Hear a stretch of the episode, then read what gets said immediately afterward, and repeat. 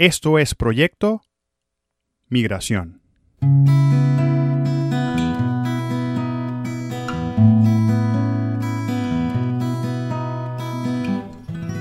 Bien, bienvenidos. Mi nombre es Gustavo Parra. Y el mío, Nerio Parra. Esto es Proyecto Migración y en este episodio vamos a seguir hablando sobre educación financiera, finanzas personales y específicamente sobre la evaluación de entradas y salidas. ¿Qué debemos hacer siendo migrantes o no? ¿Cómo estáis hoy, brother? Contame. Totalmente emocionado en el capítulo número 14 de Proyecto Migración. Excelente, suena, suena, suena brutal, ¿oíste? 14. Aunque, suena, aunque parece poquito, acuérdate que realmente son más episodios, pues por contando los microepisodios, pero suena poderoso. El, el número en sí suena poderoso. Viejo, entradas y salidas. Recuerdo mucho en el episodio que grabamos en la primera temporada, algo que quedó retumbando en mi cabeza y que probablemente también haya quedado retumbando en las cabezas de quienes escucharon ese episodio. La capacidad de reducir gastos es limitada, pero la capacidad de producir más es infinita. Vamos a hablar un poquito sobre este principio, brother. Así es, es totalmente curioso cómo, cómo hay gastos de los cuales ya no los vamos a poder reducir. Ejemplo, tenemos responsabilidades con nuestra familia, con nuestros hijos. Eh, ejemplo, la cuota del gimnasio que nos permite vivir una vida más saludable, tal vez nuestro seguro de vida. Sin embargo, también hay gastos que vamos a definitivamente poder eh, reducir o, o, mejor aún eliminar. Claro. Eh, empezando con esta sección de entradas y gastos, lo, primero es, eh, es la conceptualización, ¿no? Cuando nosotros empezamos a evaluar nuestras entradas y nuestros gastos, en realidad lo que se está produciendo es un estudio de, nuestro comportamiento. Muchas veces, eh, por lo ocupada que es la vida, no, no, tenemos ni la menor idea de qué va este comportamiento que, que es nuestro. Es decir, ni siquiera ni siquiera estamos eh, evaluando el comportamiento económico de nuestra familia ni de nuestra pareja, eh, sino el nuestro. ¿Qué, está sucediendo ahí? Y esto posteriormente nos va a permitir hacer una evaluación, eh, inclusive con nuestros mismos estándares. Y de hecho, si no tenemos una manera de evaluarlo, pero ya hemos estado evaluando este comportamiento, tal vez por ocho semanas, tal vez por tres meses, tal vez por seis meses, esta evaluación la, podemos elevar a, un profesional de finanzas y, orientarnos en la dirección correcta. Entonces, para empezar, eh, ¿por qué es importante evaluar las entradas y gastos que tenemos? Ahora sí vamos a comenzar con lo sabroso. ¿Por qué es importante? Sí, sí. Lo primero es que, que me atrevería a decir es que es básico. Es decir, una vez que nosotros empezamos a analizar nuestra, nuestra vida financiera, tomamos la decisión de actuar y, empezamos inclusive a, formar esa idea de emprender o de montar un negocio o simplemente mejorar nuestro estilo de vida, nos vamos a dar cuenta que es básico. Es decir, es uno de los primeros pasos y en vez de decir lamentablemente, positivamente eh, nos permite entender dónde comienza todo. En segundo lugar, diría que es muy útil, es decir, esta evaluación y este análisis de nuestro comportamiento, es decir, nuestras e, entradas y gastos, nos va a resultar útil. ¿Por qué? Porque nos va a poder permitir tomar medidas, ¿ok? Nos va a poder permitir cambiar nuestro comportamiento, nos va a dar varias herramientas. Claro. Y lo tercero sería que nos permite tener un entendimiento total de qué es lo que estamos haciendo, qué es lo que estamos haciendo con nuestro dinero, qué es lo que estamos haciendo con... Yo muchas veces a los recursos o, a nuestras finanzas lo veo como una energía, qué estamos haciendo con esa energía que tenemos, esa energía monetaria. Y al lograr un entendimiento de esto, no, definitivamente nos va a permitir tomar decisiones. Claro, porque es que yo, siento que un punto importante también, en, en, este, en este inicio, eh, ahora sí formal, ¿no? es entender que el dinero simplemente es una herramienta. O sea, ¿qué pasa? Hay mucha gente que sobreestima en sí lo que es el dinero y piensa que el dinero tiene el poder sobre su vida y es un error. O sea, cuando nosotros empezamos a ver como el dinero como una herramienta, nosotros podemos empezar a configurar esos botoncitos para, que la herramienta funcione mejor, para poder optimizar ese, funcionamiento de esa herramienta que es el dinero. Totalmente, totalmente. Al entender que es una herramienta, no, nos da esa inclinación a, bueno, ¿Cómo la puedo utilizar mejor? ¿Cómo la puedo utilizar mejor, exactamente? ¿Cómo, ¿Cómo puedo mejorar mi herramienta? Capaz mi herramienta nada más aguanta tantas libras de presión. Es correcto.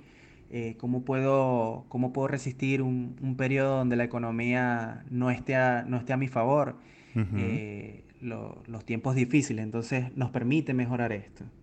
Continuando con, las entradas y gastos, eh, la segunda parte sería, ¿en qué consiste? Es decir, ¿cuáles son las primeras cosas que tengo que hacer para, tomar este punto? Yo diría que el primer punto es, nada, lo más básico, analizar qué entradas tengo. ¿Cuáles son eh, todo ese tipo de entradas? Muchas personas, un 80% de la población mundial eh, solamente tiene una entrada cuando somos adolescentes es lo que nuestros padres o, familiares nos dan como mesada, pero ya como adultos muchas veces solamente avanzamos a tener una sola entrada que es nuestro sueldo, lo que percibimos de nuestro trabajo. ¿Ok? Y el primer análisis a hacer es cómo las puedo mejorar. ¿Ok? cuando, cuando estamos analizando las entradas que tenemos, los ingresos que tenemos, cómo puedo mejorar. Es decir, la entrada que yo tengo actualmente, yo puedo mejorarla cómo puedo mejorarla. Y si no la puedo mejorar, puedo tener una segunda entrada.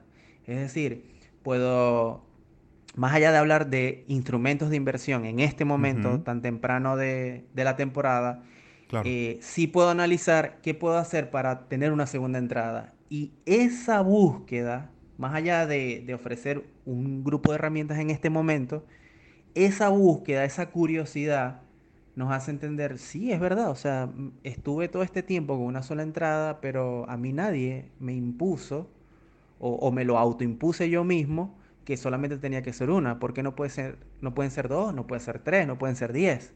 Claro. Eh, en estos días hablando con un inversionista, nos estuvimos riendo un poco porque me comentó algo bastante personal y me dijo, no, conocí una persona que tenía mil propiedades. Okay cuando escuchamos este tipo de cosas, sobre todo si yo no lo hubiese escuchado de la persona que lo escuché, me hubiese reído. Pero igual nos causa asombro porque en realidad no hay límite. En realidad no hay límite al potencial, no hay límite a la capacidad humana. Entonces, mil propiedades. Así, así esté recibiendo un dólar por cada propiedad, ya son buenísimos. Imagínate.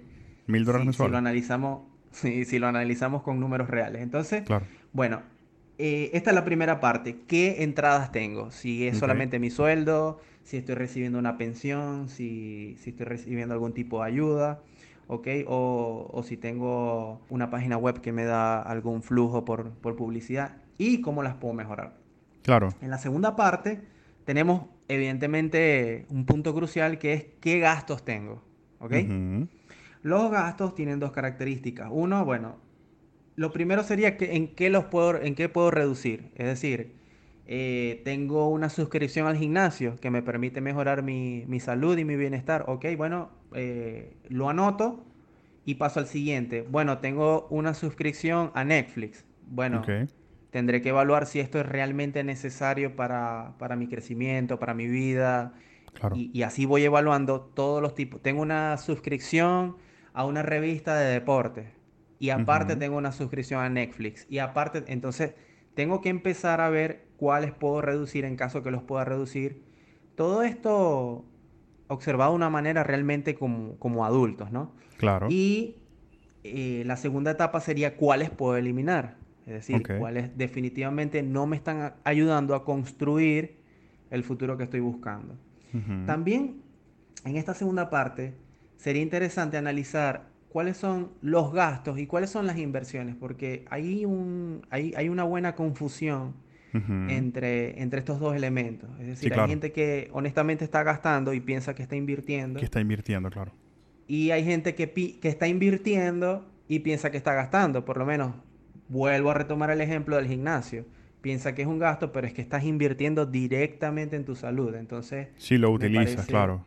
Sí, sí, sí. O, y de hecho, hay gente que lo utiliza simplemente por recreación, que todos necesitamos un poco y, se vuelve muy saludable. Es que eso te iba a decir, todo depende del enfoque, brother. Porque, o sea, por ejemplo, hay gente que puede ver una suscripción de, de, Netflix como, una, como un gasto, pero hay personas que de repente lo ven como una inversión.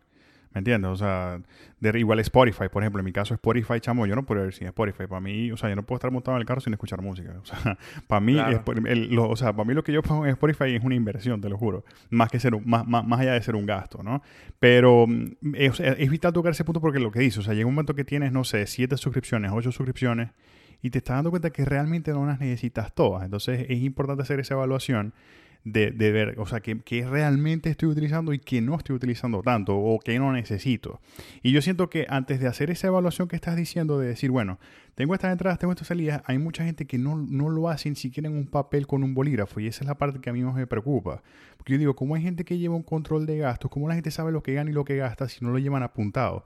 Y ahorita, yo digo, Dios mío, pero ¿cómo? Si ahorita hay tantas aplicaciones incluso en los teléfonos, eh, o sea, lo puedes hacer en papel, lo puedes hacer, y bueno, yo lo acostumbré a hacer desde hace mucho tiempo en Excel. Eh, y hay gente que no, no acostumbra ni siquiera a decir, bueno, estoy ganando esto, estoy gastando esto. O este mes gané esto y gasté esto. Y esa es una parte que yo siento que es vital, que es crucial en este caso, eh, no solamente para, para, los que, para los que son migrantes, también para los que no son migrantes que nos escuchan también. Así es, así es. Definitivamente anotarlo es un, es un game changer, nos, nos, va, nos va a permitir entender que es una herramienta importantísima, porque de hecho en la escritura hay un proceso neural que al verlo, o sea, cuando, cuando nuestras ideas están solamente en pensamientos, están en cierto estado, en nuestra vida está en cierto estado, pero cuando lo pasamos a papel, ese, ese proceso neural tiene ciertas características que en este mismo momento yo, yo invitaría a cualquiera al finalizar el podcast que, que, lo, que lo hiciera, que realmente empezara a notar entradas y gastos y va a entender ahí mismo, sin ni siquiera entrar en algún curso o entrar, no, ahí mismo va a empezar a reflexionar y le va a empezar a permitir analizar ese comportamiento, ¿ok? Y bueno, ya en la tercera parte, o sea, es decir, en la primera parte hablamos de que, bueno, que es básico, que es útil, que nos da herramientas, en la segunda parte hablamos en qué consiste, analizar qué entradas tengo, qué gastos tengo, cuáles puedo mejorar, cuáles puedo reducir, cuáles puedo eliminar. Y bueno, antes de empezar con la tercera, también en la parte de gastos, como hablé de gasto e inversión, eh, muchas veces también ha pasado en algunas personas que he tenido en la consultoría que a veces en realidad necesitan un gasto más porque están totalmente cómodos, ¿ok? Y esa situación de estar cómodo es un destructor del progreso, es decir, estamos extremadamente cómodos con nuestro sueldo, con, nuestra, con nuestros ingresos y a veces necesitamos un pequeño reto, es decir, mira, ¿sabes qué? Me gustaría eh, empezar a invertir en algo, invertir en un curso, invertir en una capacitación, de lo que a mí me gusta, es decir, nadie me tiene que decir en qué área va a ser, pero, pero a veces sí tengo que darle la bienvenida a un poco de riesgo a mi vida para poder crecer. Bueno, en este caso, en este caso yo, yo sí quisiera meter mi, mi grano de arena porque bueno, a mí me pasó, yo te digo porque me pasó en México, ¿ok? En México a medida que yo iba ganando, o sea, cometí un error grandísimo, gravísimo, gravísimo. A medida que yo iba ganando más dinero, ¿verdad? Yo decía, bueno, está bien, voy ganando más dinero, iba gastando más dinero, ¿ok? Y ganaba un pelo más de dinero y gastaba más dinero. Entonces, a la final de cuentas, nunca estaba como que acompasado de yo decir, ok, puedo ahorrar esto y ni siquiera me pasaba por la mente la idea de invertir. ¿ok? Entonces lo que dices tú es cierto, o sea, ya cuando llegas a cierto punto de ingresos, tienes que tomar en cuenta casi que de manera obligada, o sea, la regla del 10%, es decir, bueno, tengo 10%, este 10% de mi sueldo lo voy a ahorrar, ¿ok? Y este 10% lo voy a invertir. Obviamente esto de las inversiones y esto del ahorro lo vamos a ir hablando más adelante, pero ahorita lo estamos tocando porque hablamos de las entradas, porque a veces pasa que lo que dices tú, la gente dice, bueno, estoy cómodo, me sobra un pelo de dinero, entonces ese dinero que me sobra, bueno, me puedo meter entonces ahora en otra suscripción. Entonces además de Netflix voy a, a contratar Hulu o en vez de Spotify también voy a contratar Deezer o Panda y así cualquiera, porque, porque tengo dinero para hacerlo. Y es un error que cometemos y empezamos a entrar en un ciclo eh, vicioso, porque la verdad no, no, es más que un círculo vicioso. Así es, ¿no? Y es que es increíble que a veces con un simple tip que alguien, es que lo he llegado a escuchar, mm, que las personas me han dicho, pero es que yo no sabía que yo podía invertir en algo. Nadie me dijo que, nadie me dijo que yo podía invertir, nadie me dijo que yo podía capitalizar nadie me dijo que yo podía lograr un rédito. Entonces, a veces, eh, por eso tratamos de hacer estos, eh, estos episodios de una manera básica para, que todos nos puedan acompañar. Porque a veces eh, solamente el punto de inicio, a veces, resulta ser el más importante. Es correcto, sí, porque hay mucha gente que, piensa que necesita mucho dinero para invertir, o que necesita saber de mercados, o que necesita ser, no sé, un matemático para poder sacar dinero de algún mercado, de algún interés o de cualquier otro tipo. Y pues esa es la idea, las ideas, o una de las tantas ideas que queremos aquí, pues, tumbar un poquito para que la gente se, se digamos, formar una, una, línea donde la gente vea y diga, ok, sí lo puedo hacer. Si los demás lo pueden hacer, yo también lo puedo hacer. Sí, reduciéndolo a una palabra sería enriquecer. Entonces, bueno, bien. Correcto. Vamos con la tercera parte que sería como que la, la tarea, ¿ok? que todos de manera muy básica podemos hacer, y es hacer una hoja de balance. Hacer una hoja de balance muy sencilla, existen varios niveles en, una hoja de balance, pero lo más básico sería hacer una pequeña hojita, puede ser en papel, puede ser en Excel, que indique nuestros, nuestras entradas, nuestras salidas y al final de semana y también al final de mes tener las diferencias. Es decir, esto es lo que entró, esto es lo que salió, ¿cuál es la diferencia? Ese ejercicio llevado de día a día, llevado semana a semana, llevado mes a mes, ya en 90 días, que es un tiempo bastante corto en el tema de la, economía personal, ya nos permite eh, analizar nuestro comportamiento. Ahorita, Hacer una evaluación. Eh, básicamente el mercado está bajista o lateralizado por el contexto global que hay. Entonces no va a haber mucha volatilidad. Mucha gente dejó de hacer lo que estaba haciendo, dejó de gastar de la manera que estaba gastando. Eh, estamos en un momento en que algunas personas eh, tienen miedo y el miedo hace que nos pongamos de manera defensiva. Algunas personas dejaron de gastar. Y, qué buen momento en que, en que nosotros estamos haciendo esto para, la gente y para la comunidad, porque es un buen momento para evaluar. O sea, es decir, probablemente sea el mejor momento para comenzar. Entonces, Sí, claro. Eh, la primera parte de la tarea sería hacer eso, empezar a acostumbrarnos, empezar a desarrollar esa primera actividad, ese primer hábito de tener una hoja de balance. ¿Ok? ¿Cuáles son mis entradas? ¿Cuáles son mis salidas? Y al final del mes, ¿cuál es la diferencia? Eso nos va a ayudar de manera increíble y es, algo de adultos, es algo que, Buenísimo. que podemos hacer. Lo segundo, nos va a permitir entender una pregunta clave, que es, ¿es tarde? Es tarde para empezar, es tarde para, para yo empezar a analizar mis finanzas. Y, y, lo dejo a, cada uno. Cada uno se va a dar cuenta, va a, y con una sonrisa lo puedo decir, se va a dar cuenta si es tarde o no. Empezar a tomar responsabilidad en, en su vida financiera. Y ya como, como parte final, comento una, una, anécdota, ¿no? Yo que estoy acostumbrado a estas cosas, yo con mi pareja llevo una hoja de las compras mensuales de comida. Es decir, como, como los dos eh, colaboramos con la comida, entonces llevamos una hoja de balance y esto que nos ha permitido entender, bueno, cosas como, hey, en octubre de verdad que comimos bastante, o sea, se nos fue la hoja, ¿qué, qué, hicimos ese mes? Entonces, claro. es, es precisamente esto, analizar el comportamiento, hacer una evaluación, porque hay gente que no tiene ni idea o por lo menos antes de este contexto global que hay en este momento, no tenía ni idea de cuánto entraba, cuánto salía, escuché muchas veces, escucho eh, todavía muchas veces, pero es que no sé en dónde se me va el dinero. No sé en qué se me va la plata, claro. Grave. Claro. Sí, así es. Claro. Bien, vamos con el segmento Un libro que hay que leer. Brother, la semana pasada recomendamos Padre Rico, Padre Pobre de Robert Kiyosaki. Decime lo que más te impactó de ese libro la primera vez que lo leíste. Contame. Bueno, como, como yo lo comenté la semana pasada, eh, me parece el libro inicial. Es decir, creo que si alguien en todo el podcast solamente fuera a leer un libro, por favor, ese sería el, ideal, el indicado, porque es, es, la piedra angular y a veces ese punto de inicio para muchos de nosotros, eh, incluyéndonos, ¿no? Entonces, eh, ¿Por qué este libro? Bueno, aquí podemos eh, discutir un poco. El libro Padre Rico, Padre Pobre, y de hecho toda la educación de Robert Kiyosaki, la piedra angular se basa en, algo que él llamó el cuadrante del flujo del dinero, ¿no? Y este cuadrante básicamente lo que habla es de nuestra posición en el mercado. es correcto. Hay muchos autores, eh, muchas personas pueden debatir eh, si este cuadrante es acertado o no.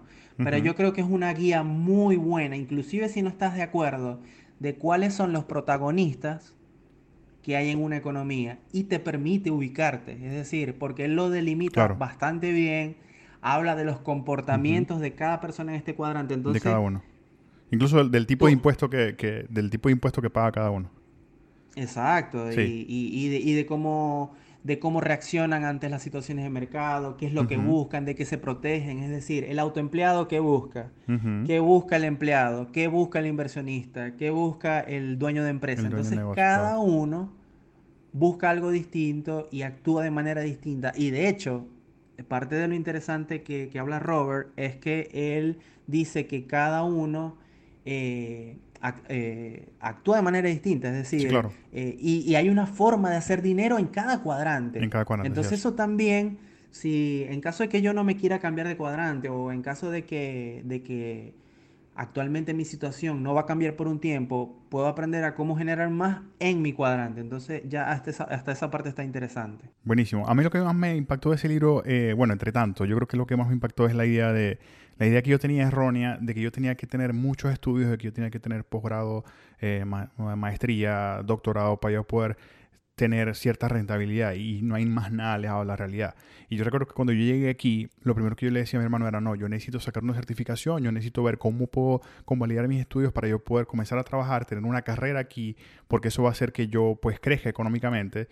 Y después entendí que no, o sea, que nada más alejado de la realidad, o sea, que aquí la cosa es haciendo negocios, que aquí la cosa es invirtiendo, no ahorrando, sino es haciendo negocios, invirtiendo y esa es la manera en la que vas a realmente poder generar cierta riqueza. Así es, y, me gusta porque creo que la persona en la intimidad de su lectura se va a dar cuenta de cuáles son estas ideas limitantes que no le permitía crecer. Entonces, por eso es que me parece piedra angular y, me parece extremadamente importante que el inicio sea con, ese libro. Otra de las, eh, de las partes interesantes de este libro es que también te explica muy bien y que va con este capítulo que estamos transmitiendo hoy, es entender la idea de los pasivos y de los activos. Es decir, estos elementos que ponen dinero en mi bolsillo y estos elementos que sacan dinero de mi bolsillo. Entonces, en ese tema hay mucha confusión porque inclusive cuando empiezas a leer el capítulo y por un tiempo te empiezas a preguntar, ajá, pero mi casa es un pasivo o un activo, mi auto es un pasivo o un activo, eh,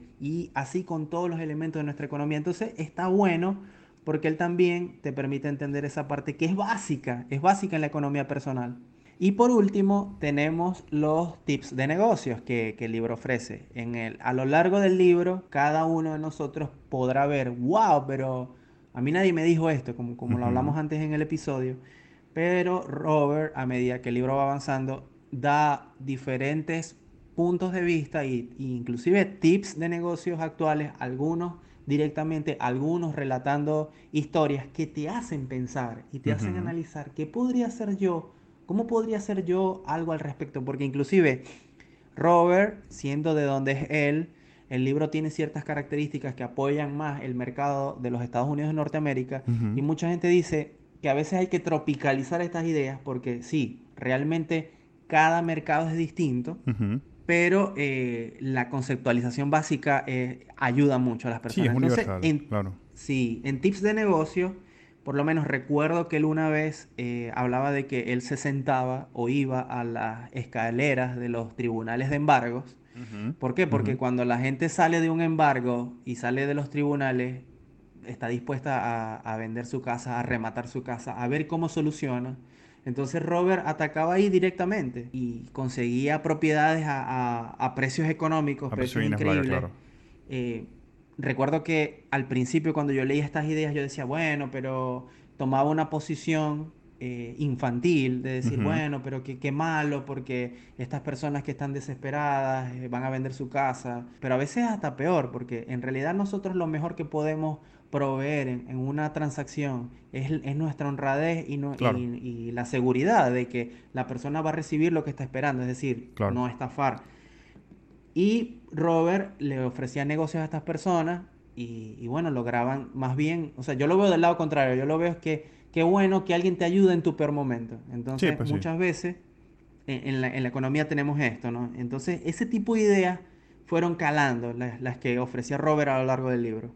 Buenísimo. ¿Cuál sería la recomendación para esta semana, hermano? Bueno, eh, continuando como, con lo que venimos hablando. Por la misma línea, claro. Sí, sí, sí. Creo, creo que el mejor libro que podemos recomendar para este capítulo es El hombre más rico de Babilonia, de George S. Clayson. Buenísimo. ¿Por qué? Porque él habla de esta noción de que nosotros tenemos que que muchos van a considerar que estoy dando el spoiler máximo del libro, sin embargo no es así.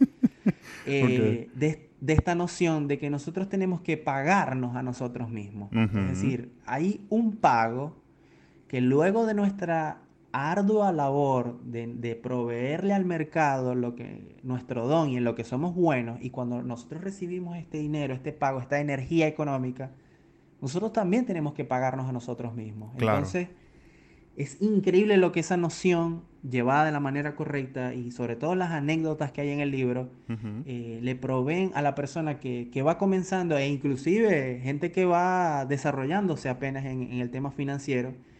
Eh, una, una, gran adición para la, para la, biblioteca. Buenísimo. Entonces en el próximo capítulo vamos a comentar más eh, sobre los puntos más, digamos, claves del libro que estamos recomendando. Vamos con el segmento Una película que debemos ver.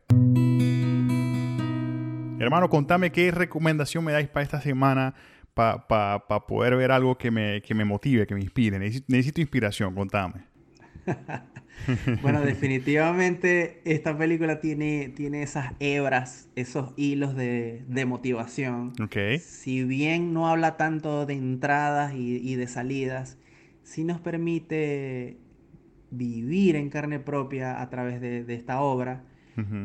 Cuando estamos muy mal económicamente, cómo es nuestro comportamiento, todo lo que pasamos, que, siempre es algo muy privado de nosotros, porque la gente suele, suele ocultar estas dificultades. Suele ocultarlo, claro. Y, lo, más loco es que todos los vivimos, todos tenemos un mal momento, todos tenemos algún revés. Claro. Eh, de hecho, cuando empezamos a desarrollar nuestras finanzas nos damos cuenta que son totalmente naturales, los mercados tienen ciclos. Entonces, esta película es Pursuit of Happiness. En busca de la felicidad. Buenísimo. Así es. Así es, me encanta y creo que, creo que nos puede mostrar muy bien eso.